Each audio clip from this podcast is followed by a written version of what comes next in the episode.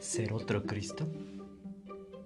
¿Cómo poder llegar a imitar al influencer más conocido de este planeta? El Génesis nos menciona que Dios nos hizo a su imagen, por lo tanto somos el centro de toda la creación.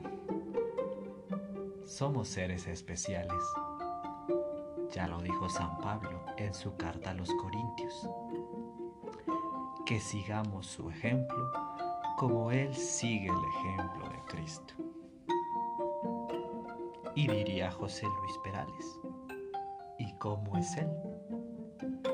¿Cómo es ser otro Cristo? En tan sencillos pasos. Jesús no solamente habló, sino que hizo. Y nos dio el ejemplo. El primer punto para ser otro Cristo es la oración. Jesús nos enseñó a orar. Ahí tenemos al Padre nuestro. La oración perfecta al Padre. Y nos dijo Jesús que nosotros somos casa de oración, por lo tanto debemos hablar con Dios. Segundo punto, no maldigas, no hables mal, no obres mal, más bien bendice.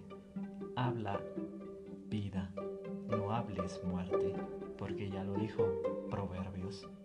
La vida y la muerte están en el poder de la lengua, así que ten cuidado.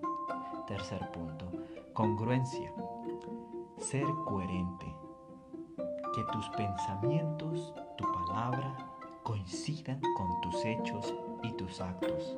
Cuarto punto. Obedece. Jesús obedeció al Padre y lo dijo. He bajado del cielo no para hacer mi voluntad, sino de aquel que me envió.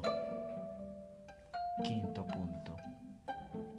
Jesús fue guiado por el Espíritu y San Pablo nos dice en la carta a los Gálatas, yo los exhorto a dejarse conducir por el Espíritu de Dios y no ser arrastrados por los deseos del cuerpo, de la carne. Por lo tanto, Él nos ha dado poder para discernir y un corazón para pensar. Sexto y último punto.